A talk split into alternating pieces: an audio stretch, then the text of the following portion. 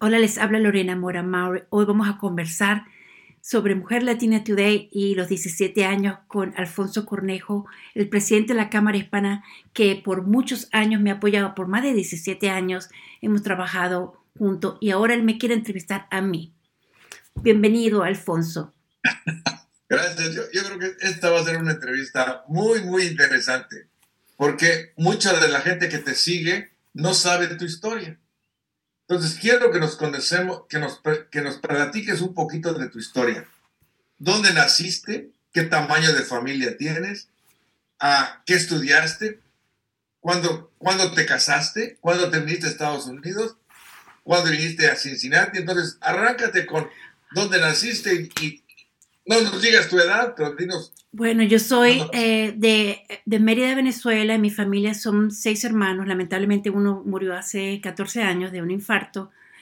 Eh, yo soy abogada de profesión. Yo trabajaba, yo era abogada corporativa en Caracas. Yo soy de los Andes, los Andes, Mérida. ¿qué tipo, de, qué, qué tipo, de, casos manejabas en la corte? Eh, más todos corporativos, en la creación de capital, eh, cambios de empresa, problemas de una corporación, empleos. ¿Cuántos miembros de tu familia todavía viven en Venezuela? En Venezuela vive mis tres hermanas, mis cuatro, viven todos mis hermanos, eh, pero todos mis sobrinos, debido a la situación de, de, de Venezuela, tengo en Argentina, tengo unos en, ahora en, en, Florida, tengo en, en, España y en Inglaterra. no tenemos sobrinos, todos los sobrinos mm. se fueron.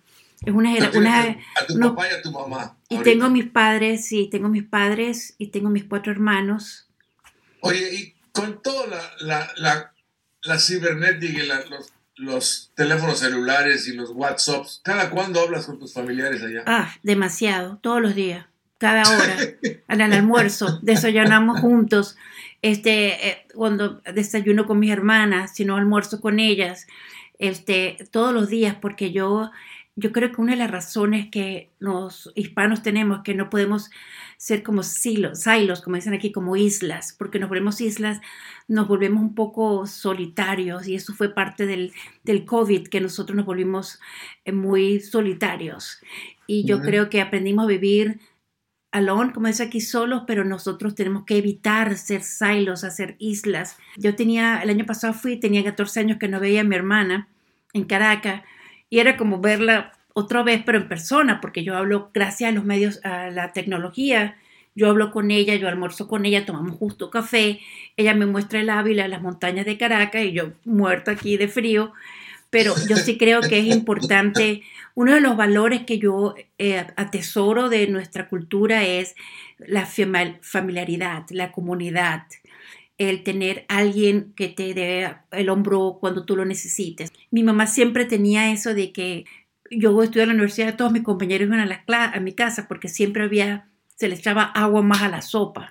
Arepas. Y arepa. Entonces siempre había esa cordialidad de, de, que mi casa es tu casa. Entonces yo siempre se, crecí eh, ayudando, viendo a mi mamá apoyando a mucha gente. Entonces yo crecí con ese sentido de... ¿Cómo decidiste ser abogada? ¿Por qué no decidiste ser ingeniera o otra cosa? Yo quería ser... Profesora. Yo quería ser periodista. Por eso Mujer Latina es como un sueño mío que yo siempre quería hacer y nunca lo pude hacer porque eh, no había la carrera de periodismo en Mérida, la había en Caracas. Entonces yo me quedé en Mérida y lo más parecido era leyes. Entonces yo estudié leyes para... Este, para ser abogada, pero yo eh, realmente mi, mi pasión era escribir y era hablar y conversar. 17 años son muchos años ya para... para, sí, y cuando yo empecé a Mujer, Mujer, Latina, que porque yo necesitaba una, un gran deseo de tener comunidad, porque yo estaba muy sola. Yo me vine de California y, y tuve a mi hija, me fui una buena mamá y después les dije, ¿qué voy a hacer? Entonces conocí la gente a Michael y a José de Escape un día en la iglesia y, yo le dije, a mí me gusta escribir. Me dijo, bueno, ¿por qué no escribes? Empiezas a escribir y yo, y porque si no sabes escribir, ¿por qué no sabes entre, eh, entrevistas? ¿Te acuerdas mi camarita pequeña que yo usaba? y así aprendí a usar la tecnología para crear y construir comunidad. No, platícame de tu llegada a Estados Unidos. ¿En qué año fue? Y este, no, no puedo decir la fecha. mi esposo, eh, el hermano de mi esposo fue estudiante de intercambio en mi casa. Entonces nosotros conocíamos la familia de mi esposo por mucho tiempo. Y Paul, mi esposo, fue para Venezuela y nos visitó y nos hicimos amigos. Entonces yo visité California y nos hicimos más amigos. Y entonces yo traté de a Paul para Venezuela porque yo era feliz en Venezuela y resulta que empezó el debacle político. Entonces no, no pude encontrarle trabajo y me vine para acá, tú sabes, por ahora, pero cuando yo llegué a California, yo empecé a trabajar en la corte, la corte de familia del condado de Riverside. Entonces yo trabajé, en, me hice voluntaria para hacer la parte de las relaciones domésticas, violencia doméstica. En, California son muchos los formularios que se hacen en la corte, entonces yo servía a la comunidad habla hispana y yo también fui, serví de voluntaria para Latino Lawyers Association, entonces yo atendía todos los casos y había un día al, mes que los abogados latinos iban y ofrecían servicio gratuito. Entonces yo me encargaba de todo lo que era eh, atender los clientes y la idea mía era presentar el bar, pero nosotros viendo la situación de California nos venimos, buscamos en un, el mejor lugar para, para crecer, para tener familias. Entonces en aquel tiempo no había tanto internet, entonces mi esposo mandó, compró un libro, se llama The Best Places to Raise a Family. Entonces el mejor lugar para tener hijos. Y entonces estaba, me acuerdo que era Louisville, Indianapolis y Cincinnati. Y él mandó todos los correos, su resumen, y la, contactaron de, de Indianapolis y, y tuvimos dos entrevistas en Cincinnati y por eso nos mudamos a Cincinnati. Nos mudamos en diciembre del 95. O sea que te viniste a Cincinnati sin conocer Cincinnati. Lo viste en una revista nada más. Lo vimos en una revista, en un libro. Entonces decía que tenía música, tenía sinfónica, tenía parques, tenía... Entonces nosotros vivimos en el área donde está la mejor escuela. Por, para mí, o sea, todo era enfocado para dar lo mejor a mi hija, pero entonces creo que fue una buena decisión. Nos mudamos a mitad del invierno y, yo venía de California y me costó mucho acostumbrarme, pero era porque yo quería, queríamos tener un hijo. Entonces tuvimos a mi hija y mi hija fue a la ópera, tú sabes, en todos lados.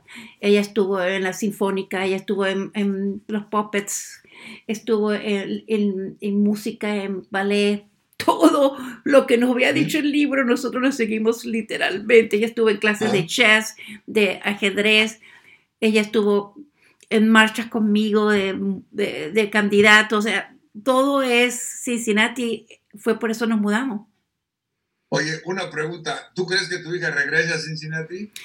¿O ya le quedó chiquito? No lo sé, ella está haciendo su máster y está, quiere hacer su doctorado. Yo creo que la influencia de, de, Cincinnati, no solamente la parte cultural que ella disfrutó, sino el proceso de, mío de, madre de buscar con mujer latina este, la comunidad y enseñarla a ella a, tener comunidad le sirvió mucho. Y yo, además de tener más de mil entrevistas, porque yo, yo no sabía, yo aprendí a hacer entrevistas cometiendo errores, pero siendo valiente. Yo creo que eso me sirvió a mí la valentía, alzar la mano, aprender a hablar, a ser mejor líder, entender que nada, no ver barreras, sino oportunidades. Yo creo que eso me sirvió a mí a tocar muchas puertas. Oye, una preguntita. ¿Tú crees que esta es tu primera entrevista a ti de todas las mil que tienes o no? Esta es mi primera vez que yo reflexiono y yo siempre he pensado que uno puede em, inspirar a otro. Y yo he visto que mi, visión es no ser famosa ni influencer, nada, sino inspirar a una persona a la vez. Y yo creo que yo, mi meta era inspirar a mi hija a que todo es posible. Yo empecé como un blog y era escribiendo sobre mis cosas que veía como mujer inmigrante. Y como mujer inmigrante, muchas de las cosas que yo escribía era aprendiendo a ser mamá en un mundo que no me entendía. Yo tengo más de 140 artículos que yo he dedicado, que son muy divertidos, que espero volver a regresar porque yo me inspiraba por el día a día, pero también lo convertía como una cosa cómica porque estaba aprendiendo a ser madre, a ser miembro de una comunidad muy diversa. Eh, estoy, estoy este, fascinado con las cosas que aprendí, que, que llegando a Cincinnati hiciste, no obstante que no tenías familia, no tenías nada, y este, me, comentaste que conociste a Michael y empezaron a platicar y empezaste a crear tu, le voy a llamar tu personalidad cibernética. Yo creo que había una necesidad de tener una voz, ¿verdad? Como una mujer inmigrante viviendo en un mundo que es en inglés. Cuando yo llegué a California, yo me fui y toqué las puertas de la corte. Entonces yo dije, mira, yo soy abogada, yo quiero aprender sobre las leyes. Y me dejaron de una vez estar ahí. Y entonces conocí a la gente hispana, empecé a trabajar de voluntaria en la, en la corte, luego trabajaba en la universidad y en la universidad, en el Riverside Community College, yo aprendí negocios. Entonces yo estaba muy ocupada. Yo tenía muchas cosas porque yo no tenía miedo de tocar puertas. Pero nos dimos cuenta que California era muy costoso vivir. Ahí fue que encontramos en aquel nivel, todavía lo tenemos, The Best Place to Raise a Family. Y llegamos aquí a Cincinnati. Yo perdí todo lo que yo era. Yo hablaba, yo hablaba y nadie me entendía y yo no entendía el acento de Ohio. Y Paul oh, era el que me traducía porque yo tenía miedo de hablar. y entonces yo caí en una depresión enorme porque yo decía, Dios mío, ¿qué voy a hacer? Mm. Pero, me, imagino la, la, la, crisis que viviste porque en California se habla, se habla, casi más español que inglés. Sí, pero yo tenía eh, una comunidad muy sólida latinos apoyándose. Pero aquí, aquí, y hace cuando llegaste aquí, me imagino había menos de la tercera parte de los hispanos que hay ahorita. No, no había. ya ha crecido. Pero no se escuchaba español, no se escuchaba como español. Dices tú, este, yo cuando iba a Kroger's, la gente me decía, ¿qué está usted hablando? Sí. ¿Y qué, está? No sabían que era el español y no sabía que mi, pronunciación siempre ha sido muy mala, pero ¿y qué, qué hace usted ahí por aquí, por acá? Pero y ahí me imagino la, la depresión que, que sentiste. Oh, yo me caí. Tan, tan, activada, tan activa y tan. Y, tan, y este, sin comunidad. Y, sin comunidad, porque yo estaba en California y yo hice una comunidad. Yo estaba en el Urban League, yo iba a la fiesta, yo estaba en la universidad. Yo tenía una, una base de amistad muy grande y mis suegros vivían allá. Entonces, cuando decidimos venirnos para acá, era porque de verdad pensamos el futuro de nuestra vida. Pero te descuidaste y te, y te quedaste embarazada. Quedé embarazada. Yo era la mamá perfecta para todo el tiempo. Entonces yo eh, contacté la escuela y mi hija empezó a los cinco años aquí en un programa de medio tiempo. Entonces, este, ahí fue que me di cuenta yo que tenía que tener mi vida, porque yo era full time mother y cuando yo llamé, y cuando yo fui al, al, al Kroger, yo lloraba porque yo con mi hija era todo el tiempo, entonces me tocó entender que tenía que seguir viviendo. Entonces, bueno, ahí fue en el, en el 2004, conocí Escape Latino en una de las ferias de la, de, la, de la iglesia, 2004, y entonces me dijo, ¿tú sabes escribir? ¿Tú sabes escribir? Yo dije, a mí me gustaría escribir, entonces fue en el 2006 que comenzó Mujer Latina y yo me acuerdo que yo empecé a escribir y todo el mundo me preguntaba sobre mis artículos, porque eran los artículos que yo escribía. Por ejemplo, este, La vida neutro, yo tengo muchísimos artículos, tengo 140 artículos que era el blog, pero yo no lo hice por, en aquel tiempo yo creo que fui la primera bloguera de los Estados Unidos, porque no había nadie. Entonces, de ahí fue que fui evolucionando entonces, ¿por qué no entrevistas a esta persona? Entonces yo, ay, yo no sé. Y, y yo, con Michael y con José, yo aprendí ser muy independiente, o sea, yo tenía que aprender, tenía que hacer los videos, yo tenía, o sea, Michael es una persona que te enseña una vez y tú tienes que echar para adelante. Entonces yo aprendí a, a la, usar la tecnología, usar y aprender a, a, conocer, porque no era experta en computación. La misma necesidad de, de buscar una amistad, de buscar crear comunidad. Y yo creo que cuando tú me conociste, yo era nueva, pero yo estaba en todos lados porque yo quería que mi herramienta, yo siempre he dicho que no soy un medio, sino es una herramienta para conectar y crear comunidad. Y mi sueño de crear Mujer Latina fue por eso, porque yo no quería estar sola. Yo quería tener comunidad y conocer las historias y validarlas y decir, yo las conozco. Y yo creo que después de de 17 años, yo puedo decir que tengo comunidad, porque entonces ha sido muy interesante este, este viaje de reflexión por 17 años y hace 6 años trabajo full time y todos los días digo voy a renunciar, voy a cerrar Mujer Latina. Definitivamente ha bajado el número de entrevistas, pero también ha bajado, he aumentado la calidad de mis entrevistas. O sea, si tú estás en, si yo voy a entrevistarte... estás, haciendo una, estás haciendo una labor muy importante que demuestra que, que, tienes un corazón muy grande también. Y yo creo, Alfonso, que... Porque, perdóname, pero es que hace, hace, hace, por varios años tú eras la única bilingüe en todo el departamento. Entonces todo el peso te caía a ti. Y no era que podrías pasarle esto a otro, a otro, a otro, como Mirna o alguien más, pero no se lo podías pasar a nadie. Entonces te debes sentir muy orgullosa y este, ya no estés deprimida. No, no. Mucho. Ahorita a los 17 años, si tú me preguntas qué he aprendido, he aprendido que los valores hispanos como familia, eh, compromiso, respeto, ¿verdad? Este, yo creo que me ha fortalecido más como hispana y entender que mi medio es muestra lo que somos los hispanos. O sea, tú puedes tener la historia, pero tú dices, ¿y qué hace? Oh, ella tiene compromiso. Es como, como fue un programa de latinos en Ohio que decía, ¿cuál es tu sombra? ¿Qué es tu sombra cuando tú caminas?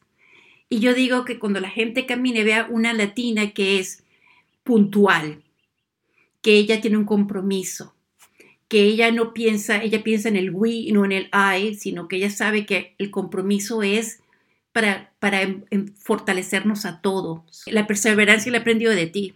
Yo no quiero, no quiero ser famosa, sino yo quiero saber, mira, yo escuché esa entrevista y me ayudó. Y, y eso es todo lo que yo quiero de cuando yo miro y reflexiono y a veces pienso, te lo voy a cerrar, es que yo creo que mis escrituras me enseñaron a, ser quién era yo y cómo puedo ser un medio para que sea, que muestre quiénes somos. Bueno, pues te felicito por todo lo que has dicho. ¿eh? Ah. Yo creo que vas a, vas a tener un millón quinientos mil tweets y retweets. No, yo, yo creo, Alfonso, que nosotros tenemos que pensar qué le estás enseñando a tus hijos, ¿verdad? Y como latinos tenemos que saber la identidad, que que somos latinos y que tenemos que sentirnos orgullosos. Mostrar que el estereotipo tuyo que tienes de nosotros no es el correcto, ¿verdad? Que no soy lo que tú crees. Yo soy puntual, compromiso, yo soy una persona que yo, si está mi nombre ahí, yo voy a dar lo mejor de mí. ¿Entiende? Que mi, el ser latina para mí es muy importante porque detrás de mis hombros hay muchas latinas que no se le han dado oportunidades, que están en su casa, ¿entiendes? Pero también he aprendido que mi voz vale como hispana. Cuando me llaman, yo digo, yo quiero salud mental para los hispanos. O sea, cuando yo hablo, yo advocate, yo abogo por salud mental para los hispanos, para mayores oportunidades, para mayor salario para todos. O sea, que, uno ve que, que nos, nos, cuesta a nosotros, de repente nuestros hijos no, no tienen que pasar por eso porque nosotros estamos creando el camino para ellos en Ohio. Claro. ¿Alguna otra pregunta? No, no, no, ya, ya, ya, ya. Te felicito, ¿eh? Muy buena, muy buena entrevista. Bueno, gracias a ti, porque a veces no sabemos, este, y no es fácil, Alfonso, porque pasar esa cosa de que la gente no te ve como medio, que el medio es el periódico, y uno digo, pero, bueno. hay, hay, gente que es buena preguntando y hay gente que es mejor contestando. Y tú yo creo que es buena mejor tú contestando también. Ah. O sea, tienes también esa virtud. Pero me ha tocado aprender, recuerda, disculparme. A mí me ha tocado caerme. A mí me ha tocado, me, se me han borrado entrevistas, de volver a llamar. ¿Entiende? Y me ha tocado entender uno cometiendo errores y equivocándose, uno aprende. Yo no quiero ser ni influencer nada. Yo quiero ser la persona, ahorita me llamaron, Lorena, ¿me puedes compartir esto? yo, claro, porque la gente sabe que yo no voy a colocar nada que nos, nos minimice como mujer, como comunidad, y yo, eso para mí es muy importante.